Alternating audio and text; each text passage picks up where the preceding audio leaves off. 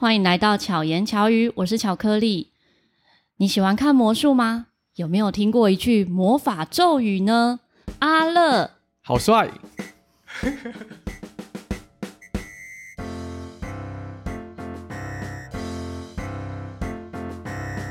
今天邀请到这一位来宾，就如同刚刚说的，每一次表演呢都会出现的一句话就是“阿乐，好帅。”没错，就是要这么不要脸，而且生活不容易啊。听久了，你就会觉得这一句很正常。据说你的小粉丝在你表演结束之后，就会在旁边一直喊“阿乐好帅”。基本上就是对大家都会很热情的喊“阿乐好帅”，或者是“阿乐好帅”，或者是“阿乐好”，各式各样就会出来了。所以我觉得它算是一个可以让大家有很多互动性的一句话。所以你的那一个自我介绍的魔术是每一次都会出现吗？啊，对，如果我看过我的魔术表演的话，会发现我的开场就是一个名牌的魔术。那以往我的结尾会是另外一个道具，嗯、那他就会介绍到我的呃名字跟我的魔法咒语。嗯、那我魔法咒语就是刚刚巧克力说的阿乐，啊、好帅。对，希望让大家可以就是有个印象啦。嗯嗯，他本人也真的很帅。呃，那个十年前的这个是十哎十多年前的这个外号，嗯，对，现在，也一样啊，就当笑点就好了。今天呢，邀请阿乐来分享的这个角度，不是要你来看魔术，而是教你怎么变魔术。阿乐在魔术教学领域多少年？如果从学生时期到现在，应该有。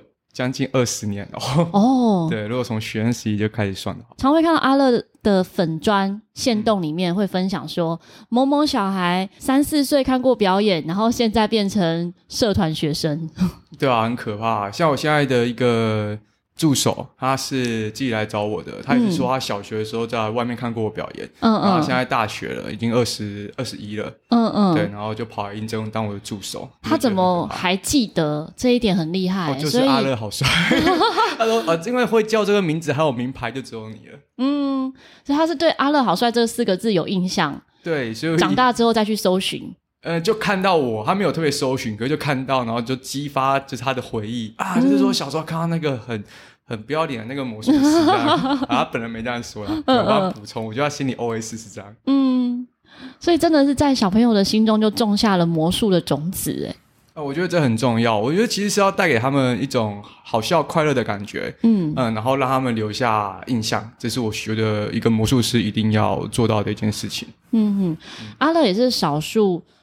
一直有在接商演，同时又有在教学的魔术师，嗯，对不对？应该说魔术的工作，我应该做过九成以上了，就是不单单是表演跟教学，嗯、就我也做过。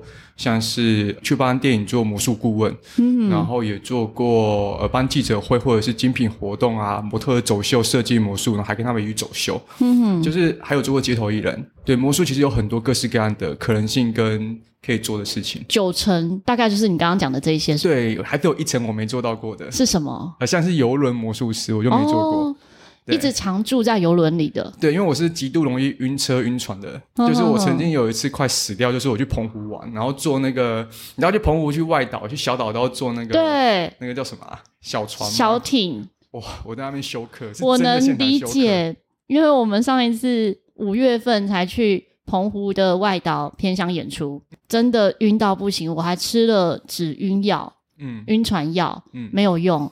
要表演前，我都是处于一个飘飘然的状态。飘飘然还好啦，我是在船上整个休克，然后全身抽筋，手整个卷在一起，然后受不了到大吼说：“为什么还没有到？”然后因为那时候还遇到台风，哦、所以船摇太大，我那时候我朋友都握着我的手，然后。要跟我准备做道别，我现在讲的是真的，没有夸大。这个我人生，嗯，我能理解。快离开的，就是生死一瞬间，在在那场，就是我没有做过游轮魔术师。那你还要再回程哎？回程的时候还要再经历一次我。我有点忘记回程我怎么度过，可能就赶快去买晕船药，然后上去就赶快睡觉吧。嗯、印象中搭船就已经很不舒服，然后又在台风的时候，哦，真的哇！现在回想还是超级可怕的。嗯，有部分的魔术师其实比较多数是。只有演出，不一定有走教学。嗯，就是魔术师有些对，就是三野魔术师，然后有分比赛魔术师，嗯、他们就专门去比赛。然后比赛就是属于那种大型道具那一类嘛？对，比较偏舞台上面的，然后有一个故事性的。嗯、那通常他们的呃收入来源或者是邀约，就是来自于世界各国的邀请，嗯哼，呃、或者是去一些呃比较。大的企业，那更多的是像是魔术圈的活动会邀请他。嗯，等于就是那一场秀的收入是他平常的主要收入来源。对，因为他们的任务就是把他们的秀不停不停的进步，然后还有排新的秀去参加比赛，然后让他们在我们这个魔术圈具有一定的知名度。嗯，那第二种就是呃刚刚讲到的商业魔术师，那就是会做到。所有你想到的，不管是企业啊，或者是一般民众啊，哦，大致大企业，像是我接过一一人力银行嘛，又、嗯、或者是一些可能更大型的企业的春酒尾牙，那小可能到家庭的生日 party，嗯，哦，这就是我们商业魔术师平常会做的。是什么样的机缘让你想要教小朋友变魔术？一方面是街上演出，其实是压力很大，尤其是我是对表演很要求的人，嗯哼，所以我当然就是也选择了另外一个可能性，所以我去做教学。嗯，然后我发现做教学是我释放压力的一个一个方式。怎么说呢？就是我很喜欢魔术。可是我发现，当我去准备接演出，又是那种越大型的，或者是越精品的，嗯、哦，他们的要求是极高无比，所以可能必须提前可能三个月就要开始做准备。哦、所以那三个月我一直处处于在一个高压的压力底下，因为要固定开会嘛，要让他们彩排，就很有压力。但我觉得教了魔术，我觉得面对的是小朋友，我教国小、国中、高中，那当然我有教大学或者是成人啊。嗯，不过在教学过程，呃，一方面去教他们魔术，我可以跟我自己对话，然后二方面我可以从他们身上也获取到很多能量。嗯，就是。玩魔术久了，你会忽然忘记自己当初为什么会爱上魔术。可是，在他们身上可以看见。对，你看学生就是啊，他们现在为什么忽然那么喜欢魔术？嗯，哦，原来是因为他们忽然有一天有机会变魔术给他们身边的家人或朋友看，又或者是像我有一个学生是某一间学校，我说哪间学校好了，那他也是原本对魔术还好，上课就在那边睡觉，然后后来就校庆，学校就说魔术这可不可以演出？嗯，我当然帮大家答应，但还是让他自己去做决定。那想不到他就真的上场了，嗯，然后他在校庆演出结束之后，他就疯狂的爱上魔术，嗯，对，刚好有一个舞台展演，嗯，他现在就是会跑来在我的商业演出跑过来，呃，当助手，然后也会就是一直跟我讨论魔术，然后也想要跟我去参加魔术大会，就是很像我当初为什么会爱上魔术的那个开始，哦，所以我就忽然意识到。啊，原来这就是我当初会喜欢上魔术的原因，还有原来魔术表演是要有一个出口的，嗯，这也是我现在在教学一直想要做的事情，就是我想要为我的学生多制造一点机会，然后可以让他们真的把魔术用在生活当中，然后找到自己为什么要学这东西的理由，嗯，还有更更好的话，就让他们爱上魔术，这是我最大的一个希望吧。你觉得魔术跟魔法是一样的吗？这个问题很哲学，嗯，但我觉得要看这个人的情况，嗯，例如我们都上过一个魔术师叫周瑞祥，你有印象吗？他有讲过他帮一个就是印象中是癌末的小朋友嘛，然后他就为他变魔术，嗯，可是我现在在那个小朋友的心中，他变的是魔法。光看这个表演的人是谁，还有这个情况底下，你要让他相信这是。魔术还是魔法？以他的情形，如果你在演完跟他说没有啦，这是魔术啦，这都是假的，嗯、我觉得他就少了那个希望。对，我觉得你这样做并不是正确的，所以有时候并不是非黑即白啦。很多人都说魔术就魔术，干嘛骗人家说魔法？嗯哼，就是这个，就真的要看情况。你不会看完一部电影，然后在人家很感动的时候泼人家一鼻冷水说。这个都是假的，对啊，你的电影就掰出来，你那边哭个屁啊！就是大家都可以去享受那个过程。如果你享受的话，它对你来说就是魔法。那当然，你也可以把它当魔术，是一个趣味的东西。所以因人而异。我自己小时候非常喜欢魔术，哦、真假？嗯、对，我差一点就成为魔术师，自己乱讲。因为我小时候家里面就非常多魔术的书。嗯，可是我曾经看过一本书，讲到古时候的魔术，很多是真的杀人哦，就是不能说杀人，或者是比如找双胞胎，然后砍掉一个人的手，还是什么之类的。反正我那个时候是在国小里面看到魔术书是这样讲的，我就相信了，我就觉得魔术好可怕，骗人的，骗人的，真的吗？没有那么可怕，以前的魔术在还没有那么。就是文明之前确实会对动物造成伤害，这、oh. 是无法就是否认的。这、oh. 我们都知道，就是会对动物造成伤害，mm -hmm. 因此才会有禁止魔术师使用动物变魔术。在现在这个法令底下，oh. 台湾也是，台湾现在已经不能用鸽子变魔术了。已经没有鸽子了吗？但是是是台湾规定是不可以啦，但还是有魔术师，因为他们大学就是学用鸽子变魔术，oh. 所以你忽然要他把他大学的功夫全部废掉，oh. 他当然也不愿意。但法令上是已经不行了。嗯嗯，那至于用人做什么表演，把手切掉，那真的是纯属于小说跟电影的环节啦。哦，嗯，就是所以那个书是骗我的。以前有过一本魔术书籍，就冷知识分享，听一听就好了。嗯、就是有一本书叫做《妖术的解析》，它是第一本魔术书籍。嗯，在这本书籍以前的魔术师是没有人觉得他们是魔术师，大家都以为他们是巫师或者是神的使者，嗯、就是各式各样一个很神秘的名称。但后来就是有像这样子的书籍出现，这样的谣言出现，大家开始觉得。我们家里有发生什么事，一定是魔术师施咒害的。Oh. 今天忽然天灾了，一定是魔术师引起的，所以就开始猎杀魔术师，嗯嗯嗯开始猎杀巫女。应该有听过吗？有，有听过猎杀魔，可猎杀巫女是有的。那时候就开始有这种事情，所以魔术师为了自保，就有人出来出了一本书，叫《妖术的解析》，也就是魔术其实是有透过机关、透过某些方式完成的，但不会造成。什么可怕的灾害，或者是真的把人手切掉？什么没有没有没有这种事情。嗯哼，所以它只是一个视觉的幻象，或者可以说心理上的幻象。现在更多魔术师透过心理去变的。哦。嗯哼，我就相信的那个部分嘛，所以那时候就觉得这个部分是可怕的。但我又非常喜欢魔术，所以在刚出社会没多久，刚好有一个朋友是记者，所以有跟这个记者朋友一起去看大卫魔术。现场哦，你去美国看哦？没有，在台湾。大卫考伯飞吗？对，他有来台湾的时候，哇，那很久以前，十几二十年前，应该有二十年前。嗯，然后那个时候也蛮幸运的，是在记者区，所以是很近距离看。我看到的一切，真的就觉得是魔法，已经不觉得是什么魔术了，就觉得它是有魔法、有能量的那种感觉。然后也因为我从小，我妈妈会施魔法。你妈妈会施魔法，什么意思？你妈妈是魔术师还是？我妈妈都会跟我们讲说，在房间里面呢，从一数到一百，她就会把饼干变出来。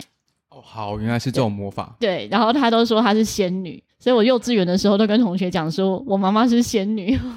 呃，好，其实蛮可爱的。然后我们家也真的有圣诞老公公，一直到我结婚前都有圣诞老公公。哇、wow，所以我都相信这一些。所以圣诞老公公是是我妈妈，哦，又是你妈妈 哇！你妈妈很用心呢，你妈妈才真的是很适合当魔术师的人。我也觉得那样子的一个成长环境是很开心的，所以我也很希望让大家相信有这样子的魔法跟这样的世界存在。是太好了。然后我也不知道是不是因为这样，有时候呢，要知道一些魔术的解密。我就会宁可不要知道。嗯，有些人是会这样想的。嗯，啊，对你来讲，你会怎么去看这件事情？你自己喜欢看魔术吗？我非常喜欢看魔术啊。而且我当初会迷上魔术，就是因为我大学同学变魔术给我看，我看不出来，哦、我就疯狂的去找出这个秘密怎么做到的。嗯、所以刚刚你讲的时候，你讲说你是不会想知道秘密的。嗯、我刚刚有讲，就是有有部分人是这样子的。对对，但哇，这真的是今天是一场魔术师的专业访问，跟我想象的完全不同哎。因为这个我大灾问，心里面也会觉得想要知道，然后又会有另外一个声音说不要知道。对你来讲，你会有这样子的一个抗衡吗？还是你就是想知道？我觉得就跟着自己的那个感觉去走就可以了。嗯，因为我身边有一个很好的魔术师朋友，他也是曾经看了一个魔术，然后他就觉得吓死了，因为他觉得说？就是他觉得魔术他完全看不出来怎么做。他本身是魔术师，嗯，但当那个魔术师要跟大家分享这个秘密的时候，他就捂着耳朵跑掉了。哦，他不想要知道。他希望在他这个时候还是可以保留一个对魔术未知的一种想象力，或者是期待，或者是就是惊喜。对，就是有这种感觉在心里。嗯，但他也是同时会不停的去学新的魔术的人，在我身上也是一样。我觉得会当魔术师的人，大多数都是好奇心非常非常旺盛的人。嗯，所以一定是会想要知道魔术的秘密怎么做。嗯，但当然。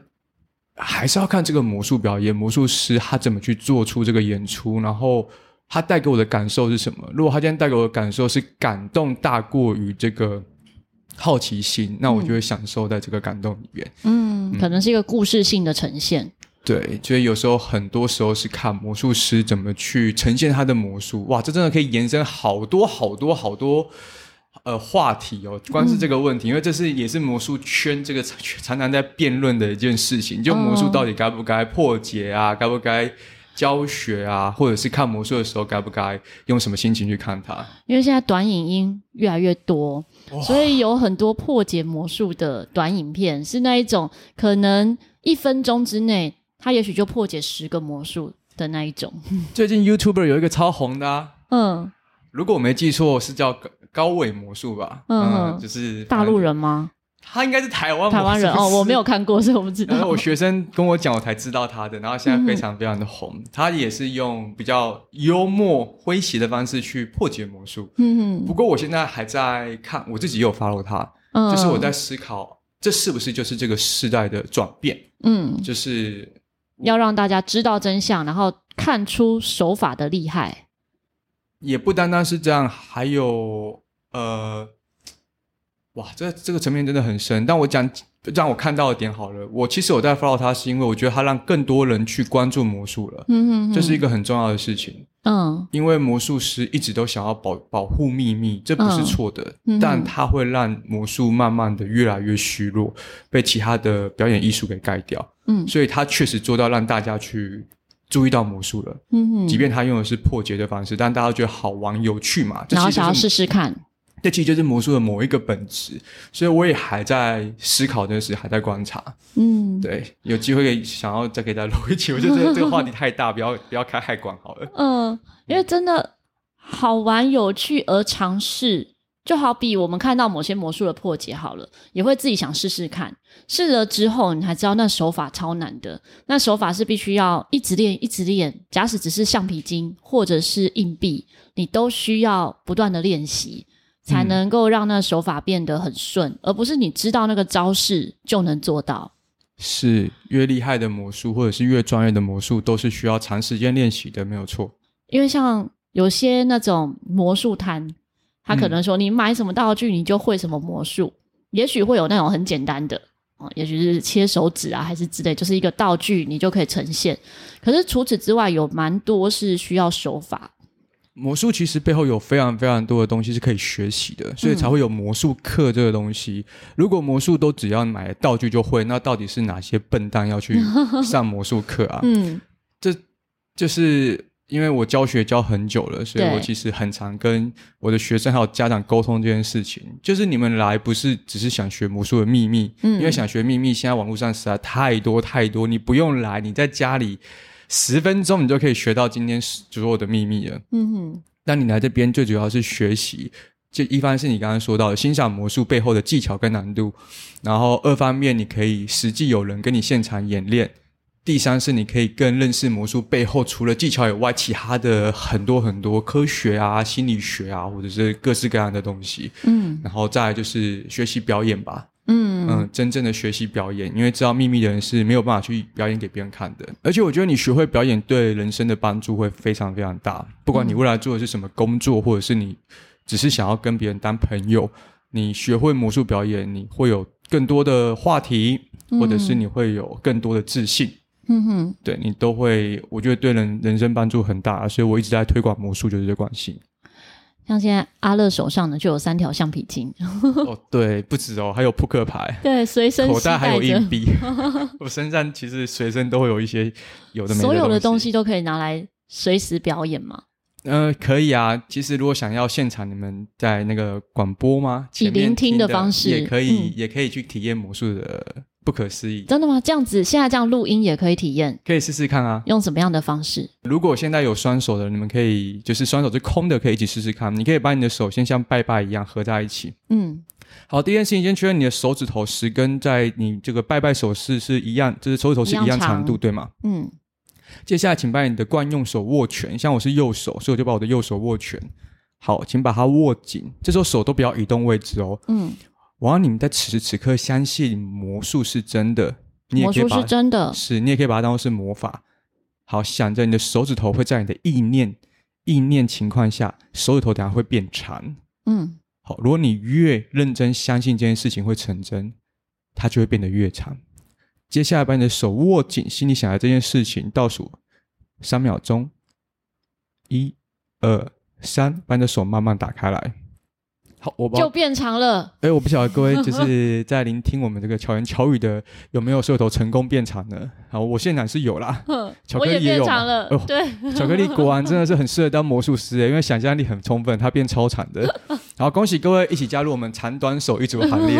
好，就是有问有问题，就是在不用找医生的，回来找我就好了。嗯，对，你不只是会可能有长短腿，你也会有长短手。好了，魔术师不能只是这样子就结束，我们还是需要帮大家恢复原状。所以有成功的，你们可以给。自己好，站在前面，自己给自己一个小小的掌声之后，然后把你的双手再重新甩一甩，甩一甩放轻松，想着你的手接下来会恢复原状，一二三，再次把你的手合在一起，你的手应该就恢复原状了。好，好厉害哦！这是一个 对，其实有些魔术就是属于这种类型，可以在电视机前面，嗯、或者是我们用听觉就可以去引导大家一起完成的魔术。因为我以前以为魔术都一定要用看的，像。听障的朋友可能可以看魔术，对，他不一定要听听到语言，他用看的视觉也可以。可是视障的朋友就不一定能够感受到魔术。但你知道我去盲人发展协会还有教魔术吗？对，变魔术跟教魔术嘛。哦，不知道。有以前还上了很多新闻，起源是因为有一个视障，就是视觉障碍协会，他们办了一个活动，希望大家都可以挑战蒙眼去做各式各样的，像跑马拉松啊、画画之类的。嗯，对。所以他就邀请我们去设计魔术表演。让他们可以感受，嗯，因此我们就有这契机接触他们，然后事情也先去某一间学校的盲生中心，然后去接触他们，然后教他们变魔术。那、嗯、后，后来发现是可以的，对，就是利用他们的触觉去感受魔术。上网还有影片可以看得到。但这个感受是不是就变成要一对一，还是说它也是可以同时一对多去进行？我那时候是一对多诶、欸，就是我一个人对大概六七个盲生。哦、以触觉来讲的话，他们是一起进行的。对，那时候我是用橡皮筋魔术，然后变的是一个很经典的魔术，叫做美国枷锁。如果有在关注魔术的，可能都听过这个魔术。它的效果就是。一条橡皮筋会从另外一条橡皮筋的里面穿透出来，嗯嗯啊，所以我那时候设计，其实这一切都是靠魔术师的设计啊。一般的思维会觉得，哦，它就是一个视觉的魔术啊，嗯，所以他看不到。绿色、红色不同橡皮筋这样，对他看不到，他怎么知道橡皮筋穿透了？嗯、所以我就是让，呃，他们两位男生，他们一人拉着橡皮筋一条的一端，然后确认是他们握在手里，他没有断掉，另外一个。男生拿橡皮筋穿到另外一边去哦，对，然后在他们就手上亲自发生橡皮筋，他会感到拉扯这个力量，然后下一秒它就穿透了，所以他们可以摸到这个橡皮筋确实穿透了，然后他们手并没有放开，嗯、所以你要不停的引导他们，让他们的画面出现到他们的脑海里，嗯、就很像是你看到的感觉。嗯，如果是明眼人的话，我们在讲的这些画面，你是可能可以想象的，但是在视障学生、视障朋友身上，他们有一。一些画面其实是不容易想象，因为他的生活经验里面没有这件事情，所以这个画面是不容易在脑海中浮现。阿乐就要真的要花很多的心思。我们会先去接触他们，嗯，嗯，我也我也去过听障啊，所以你刚刚讲我都我都去过了，嗯，视障然后听障就听不到的幼儿园，我每年我那时候是每年都会去做演出。嗯然后也有去演给罕见疾病，嗯、或者是家庭暴力的那些小朋友的那个场所。然后我也去爱默疗养院演过嘛。我觉得每一个人都可以去享受表演，或者是观赏表演，包括魔术，也包括各式各样，包括音乐演奏，我觉得都是可以的。嗯、对，真的，我跟阿乐呢会走的比较近，变成好朋友的一个契机，你还记得吗？是我们一起上课吧？我记得那个算是一开始认识。其实真的，我觉得，哎，我跟魔术更进一步，是因为帮你做一个道具啊。记得 那个就是哦，好多年前 WiFi 六记者会，对对对，哎，WiFi 六现在听起来很新。我那时候是 对，就是他刚进来台湾的记者会，对，帮他设计，很辛苦，谢谢你。但是我觉得那个好有趣哦，虽然写字写很久，超辛苦，但是会感受到衣服上的字哦，哦，衣服上的字本来是一大堆乱码的字。然后最后呢，魔术完成的时候是呈现一个 WiFi 六这样子。对，嗯、你看，我就说吧，你知道那场表演我只演几分钟吗？我只需要演三分钟。哦。可是我准备了好几个月，我还做道具做到我真的求助无门，然后就是真的非常感谢巧克力，他就是直接跳出来帮我做这个道具。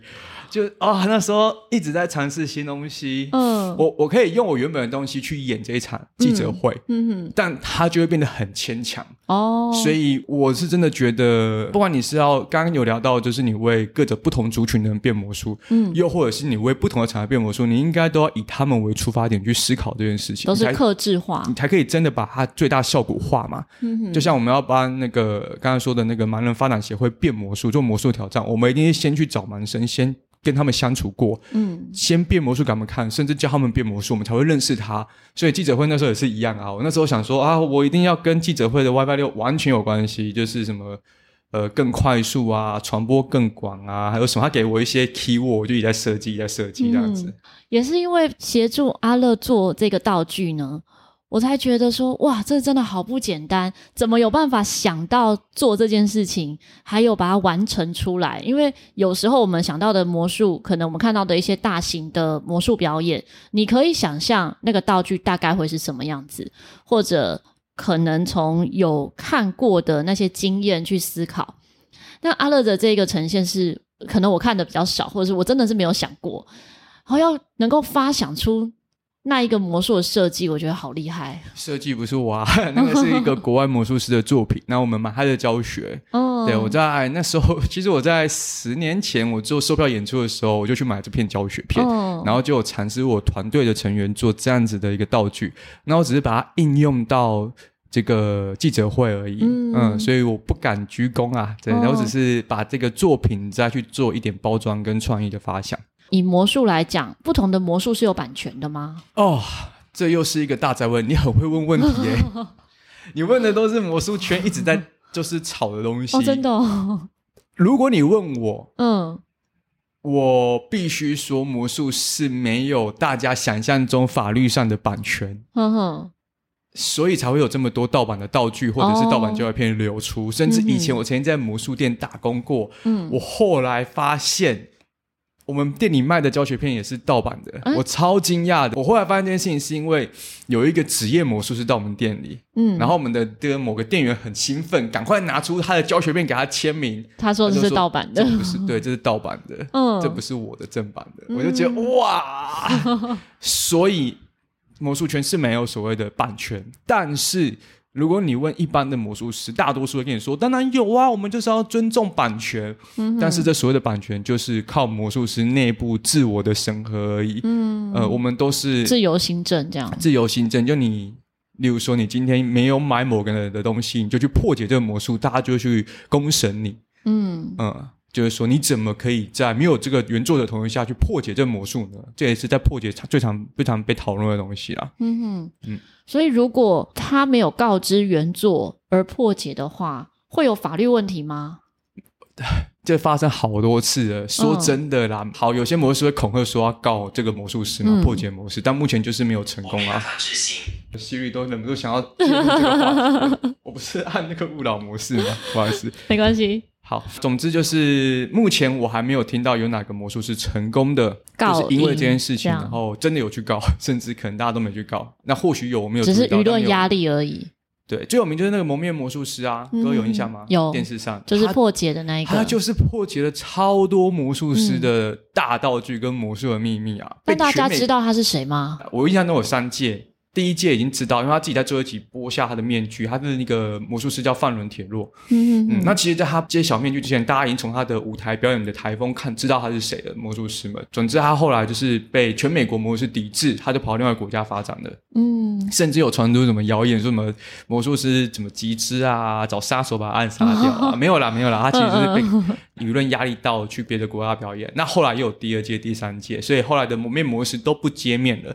那为什么用这个例子？子呢，就是他们破解的魔术很多都是有版权的，就是某些魔术师发明，哦、大家都知道这魔术是某某某发明的，嗯、但他们在电视上公开破解都没有事情。他要能够公开破解，也要做出那个道具，很多道具的成本也超级高诶。哦，魔术成本坦白说，大多数都不会到太高，就算是大道具，嗯、道具会高一点点。哼哼，不过更多贵的是秘密。哦，嗯，因此这个破解魔术都是职业魔术师，嗯，所以他可能花了一百万买了这个大道具，嗯，对，然后在节目上直接破解，嗯，那破解他的收入，只要收视率高，他收入会高过于这个金额。哦，所以对他来讲是划得来的，嗯，但对其他魔术师，他们花一百万买的道具都不能演了，嗯、那时候就 Las Vegas 就是要求所有的。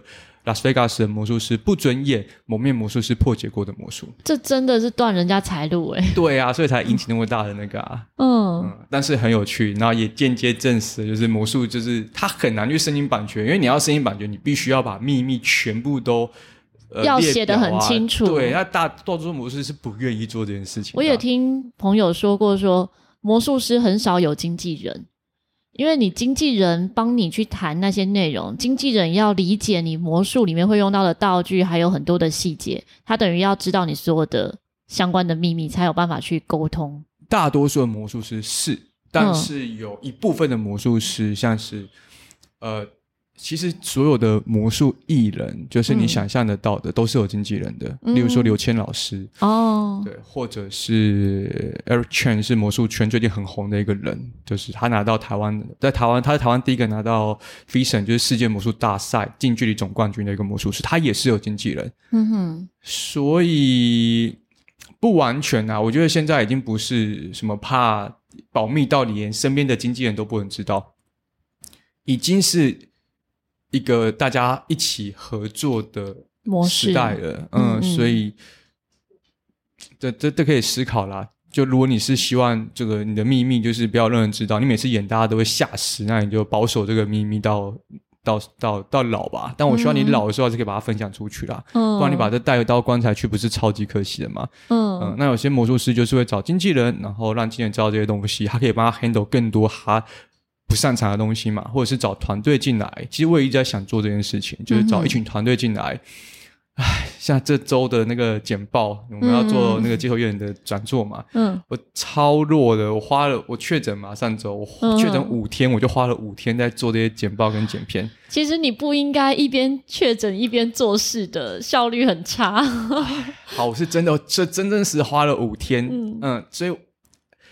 我觉得现在是一个合作时代了，嗯、我们不需要死守着某一些，什么都自己做这样、嗯。你可以去做判断衡量，你当然可以保护你核心认为重要的秘密，但也不要死守着。嗯，我是这么觉得。这一段时间呐、啊，就是之前的天选之人确诊的，跟二确三确的人真的越来越多。哇，对，最近超多。假使你也正遭遇这样的状况，请好好休息，就是正式充电的时候，来看魔术表演影片吧。我有开始做频道喽。哦，对，这频道怎么搜寻？呃，魔法咒语阿乐，好帅。或者是打魔术师阿乐或阿乐老师就会找到。那。我现在还是一个很混乱的，很多就是很多不同不同的影片。嗯、那接下来我会专注在于比较基础的魔术教学，还有气球造型教学上面。那当然，我希望未来也可以跟我的学生一起做，例如说公益演出啊、街头演出啊，我希望可以把它记录成影片，让大家知道魔术可以应用在生活的哪些地方。阿乐平常的魔术道具是属于。有大型道具吗？还是都是中小型道具？有啊，我工作的是有大型道具啊，但我一般的多数的场合都是最多就是到舞台上演出。嗯哼，那我通常都演 Party Magic，就是派对魔术为主。嗯嗯嗯，然后比较大型的东西，我会用气球来去做出来，来带出那个比较大的效果。嗯，像是桃园市政府之前的母亲节啊、父亲节活动，我都是直接做出一个。父亲，或者是做出一把超大钥匙给市长拿去做颁奖，因为他们的 slogan 就是什么用钥匙打开每个人的心之类的。嗯，那我有大道具，不过大道具它缺点就是它要有卡车在，嗯、要很多助手去组装去搬运。嗯、在台湾这样的场真的比较少，除非是在某些固定的剧场演出才会把东西移到那边去，才有办法去演啦。大道具会不会让人留下印象也比较深刻，就比较少会搬上台面，会这样吗？我是个充满好奇心，刚前面说会当魔术师的都是很有好奇心，我也是，所以我对魔术真的是从近距离到派对到大型的道具我都玩。嗯，就我的经验，这纯属我个人角度，我认为多数的人会对于在眼前发生的事情比较印象深刻。嗯，所以我比较倾向于近距离魔术，或者是。就是把人邀请上来互动的这种派对魔术。那至于大型道具，我觉得最厉害就大卫考伯菲啦。各位有机会可以去再看看他的演出。嗯、但是真的要做到那程度太难了。嗯、就是他是真的用一个很完整的故事去包装。那我我觉得我自己做不到。而且在台湾的环境，我还是觉得近距离魔术、互动魔术会比较好，个人可以更直观的给人这种惊喜啊、快乐的感觉。嗯，真的。我我觉得，嗯，我在很多年前 曾经也想过，嗯，我要好好来学魔术。我很希望在我的演出中可以有一些魔术的环节，但是现在还是在那种头脑卡关的时期，觉得啊，我真的要去破解我自己的 魔法吗？我如果学了魔术，我还能够相信它是有魔法的吗？跳出舒适圈，而且你要思考一件事情：你现在长大了，你还会觉得？圣诞老公公是真的吗？嗯，会。可是你已经知道他是你妈了，不是吗？对。而且你这个回忆是快乐的，对不对？嗯。所以未来你如果有了小孩，或者是你身边的亲朋好友的小孩，你会不会觉得你也可以试着扮演成一个圣诞老公公去收礼物呢？我现在包含我自己的学生，我都告诉他们，我学生都成人，我都是告诉学生有圣诞老公公，然后他们是透过我来送礼物给他们。嗯，所以魔术是一样的啊，你还是可以持续相信魔术是魔法你一样可以学魔术啊，你一样可以把这个魔法带给你身边的，人嗯，嗯，然后把你的感觉传承下去。因为我觉得大家都会有理性跟感性的一面，嗯，你当然可以很理性的告诉自己啊，魔术就是假的，是透过很多很多的东西去堆积而成的，圣诞老公公是假的，是我妈是我爸办的。但偶尔让自己用感性胜过理性，不是很好吗？嗯，你会觉得哇哦，我小时候曾经收过圣诞老公公的礼物诶。你这时候不用泼自己冷水说，说啊，那其实我爸我妈了，不用吧？嗯、对，没错。我看过印象最深刻的魔术，他是让我完全不会想知道他怎么做到的，是一个韩国魔术师，叫做李恩杰，他在韩国叫做幻术师。嗯、那他在台湾的 TMA 大会表演了一段魔术，他一个人在舞台，舞台就只有他一个人跟一张椅子，就这样。嗯，然后他就开始从他刚出生的时候演起。嗯。透过魔术的包装，他从一个婴儿到小学，到中学、高中学生开始读书，每天很辛苦的读书，到后来终于出社会了，好开心哦！他开始变成大人了，然后到后来变成结婚生子，最后慢慢的老去，最后他死去了。嗯，那他透过魔术去在舞台上，就托他一个人跟一张椅子去包装。我那时候看了，看完我就哭了。朋友就说：“阿乐，你在哭什么？”我说：“超感人的。”嗯，他说：“对啊，魔术好神奇哦。”所以真的有时候也是因人而异。嗯，有些人可以看到那个背后的意涵，嗯，有些人可能是看到表面的部分。像我那个朋友就一直想说：“我一定要把那个魔术学起来，我要排一个一一样的东西去演。”嗯，我完全不想。应该不能说我不想啊，就我也会想要排类似他这样子一个很完整的故事，但是我不会照他的一模一样演，因为我觉得这感动就是他可以带给我的感动，我要把它记在心里，然后我要创造出一份属于我自己的感动去带给别人。好，这种魔术我就完全不会想知道他。例如说，怎么去破解它？对它那个这个故事里面出现的魔术是怎么做到，我就不会想要知道了。嗯，然后再来就是那个大卫考伯菲现在还活着哦，嗯、好，我要再次强调声明，对，很多人都以为就是他已经不在，我不知道为什么。每次我跟学生教到大卫考伯菲，他就说啊，他应该已经，我说没有，他还活着，而且他在表演。资深的，所以大家会觉得说是个古人。因为对，有点像在讲什么希特勒之类的这种感觉，嗯嗯就是已经历史书上的人物了。对，没有，他还活着，他现在在美国的拉斯维加斯的秀，而且好像就是以他的名字去命名的一个饭店，嗯，有演出。我去看，就是他演了一个，他把外星人变出来，然后他最后变出一个飞碟，然后把外星人接走。那、嗯、我现在讲的都不是小东西哦，飞碟就是整个剧场大的飞碟，嗯，对，把外星人接走。那他也是透过故事包装了，嗯嗯，就是如果你喜欢看大型道具、大型幻术，就刚刚巧克力说到的，我非常推荐各位可以去美国去看看，因为在台湾真的比较少这样子的秀。嗯，因为要把东西运到台湾来，耶，成本非常高，哎。哦，极高，对，是没错。还要不被看见。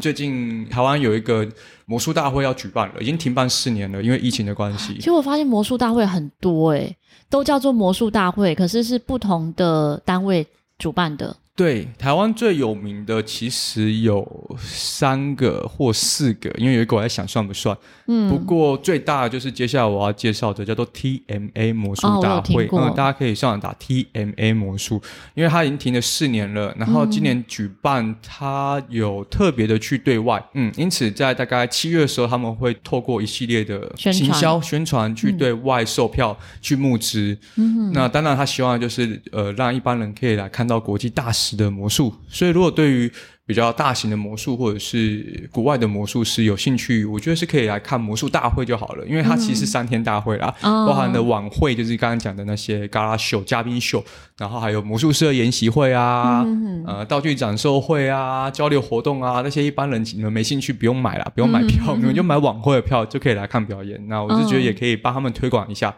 嗯。嗯、呃，只要对魔术有帮助的事情，我认为大家都可以去多接触，嗯，魔术可以去多推广，一般人也可以多接触这样。那如果有对魔术表演有兴趣呢，或者是魔术的学习有兴趣，也可以上网 Google 搜寻阿乐好帅，或者是魔术师阿乐就可以了。其实 不一定要这么，那是我表演的梗，真的希望不要有人来骂我。不会不会，大家看到阿乐就是会直接说好帅了。我觉得我会被骂。不会骂你，一定是嫉妒你好帅。好，谢谢谢谢巧克力帮我做个这个担保。所以如果有兴趣的话呢，像阿乐后续会在 YouTube 频道上面有一些影片的分享，然后平常你在粉丝专页或者是 IG 限动、嗯、都会看到阿乐不同的分享，哦、有些可能是教学过程哦，跟小朋友的互动，那有些是商演活动的一些记录。嗯，如果喜欢看就是小朋友的天真无邪，可以追踪我的 Instagram，也是搜取魔术师阿乐。那会看到小朋友变魔术，或者是小朋友在玩魔术那种天真跟可爱的，在我都我都 po 限动啦，因为毕竟是学生嘛。对、嗯，当然大家可以看，我觉得是蛮舒压的，因为有时候我自己也会边看边傻笑的、啊 嗯。我有一个好奇的，因为有时候我们在街头也常会看到不同的魔术师演出。但以现在学习魔术的小朋友来讲，其实越来越多嘛。嗯，小朋友会不会很容易在街头就破解说啊，这个我知道，这个我会这样？会 会会。那如果你遇到这种状况，你会怎么处理？我刚讲的三次会，代表说我遇过啊，而且好像就是近期遇到而已。嗯，我近期在某一间百货公司，嗯，捷运开幕的活动演了一个魔术，嗯，然后就有我的学生。带他朋友来找我，嗯嗯，他们就在我最前面的位置看我变魔术。我一表演一个魔术，那个哦，就是我学生的朋友，就叫他呃 A 女好了，嗯哼，他就会立刻大喊说：“这个魔术我知道，我学过，嗯，他是怎么怎么做到的？”他就直接大喊答案，对所有的人讲，嗯，然后我就觉得不行，所以我立刻带过这个魔术，我开始表演一些别人不知道或者是。一般魔术师比较不会知道的魔术，因为是我自创的魔术。那那个女生 A 女看不出来怎么变的，她就拿出她的手机现场 Google 啊，我直接说我表演的是把贪吃弯曲的魔术跟叉子扭曲的魔术，可是因为我是自己改良过的，所以一般人其实不太知道怎么看不出来的。她就立刻 Google，然后她就 Google 到呃类似，但是方法完全不一样的，她立刻举起她的手机给后面所有的人看。嗯，他说：“你们看，你们看，他就是这样做到的。嗯，对，他用的是道具，他那他，他就是来踢馆的。对，那我先说，那女生其实还小四而已，小小学四年级而已。嗯、我不确定，但应该是没有恶意。就是他也上过魔术课，但他的魔术老师不是我。我在思考，他的魔术老师或许在跟他们做教学的环节，并没有教导他们要。”好好享受这个魔术，对，或者是尊重魔术这件事情。他们的上课模式可能比较像是一种竞争破解之类的，有奖征答吧，我猜，嗯、所以他就想要这样做。不过我要强调一件事情，这故事重点来了，当那个女生那个 A 女做这个事情之后，她把手机拿起来跟所有人讲说，那个围很多人，她是这样做的，她是这样做的，现场没有一个人理她，嗯，没有一个人搭话，嗯哼，全部人都在看我变魔术，而我就继续的把魔术变完了，嗯。这件事情让我印象非常深刻，因为现在只要有任何一个观众附和他，大家起哄，我那场秀就搞砸了。不过就会被带走了。嗯，其他人都非常好的，也没有当面让那个小学女生难堪，然后也是的让我继续演完。嗯、而且最有趣是演完之后，因为我会送气球环节，所以 A 女跟我的另外一个学生也跑过来找我，A 女也过来找我跟我要气球。那我有没有折气球给她呢？各位猜猜看。对，有，对，其实是有啦。嗯、我现场一样是，呃，折了一个很精致的气球送给他。那我慢慢折的过程当中，是因为我想要跟他聊天，嗯哼，所以我就折一个精致的气球跟他聊说：“哎，你的魔术老师当我怎么帮你们上课的？”然后听完之后，我就跟他分享说：“其实，呃，魔术表演可以，你可以把它想是一场看电影一样，你可以去欣赏这个电影。但如果你在看电影当中，你在那边很大声的说出你曾经看到的剧情或者曾经知道的一些。”呃，例如说结局剧透，那其实会造成身边的人的不舒服的感觉。我就慢慢的跟他聊这些东西，我不确定这么短短的一番折气球的时间有没有办法让他理解，但我希望我做到了。嗯，需要累积啊，也许他是借由这种破解有自信，想说，哎，这个我知道，好像显现自己很厉害，但是没有考虑到其他的后果或者是对别人的影响。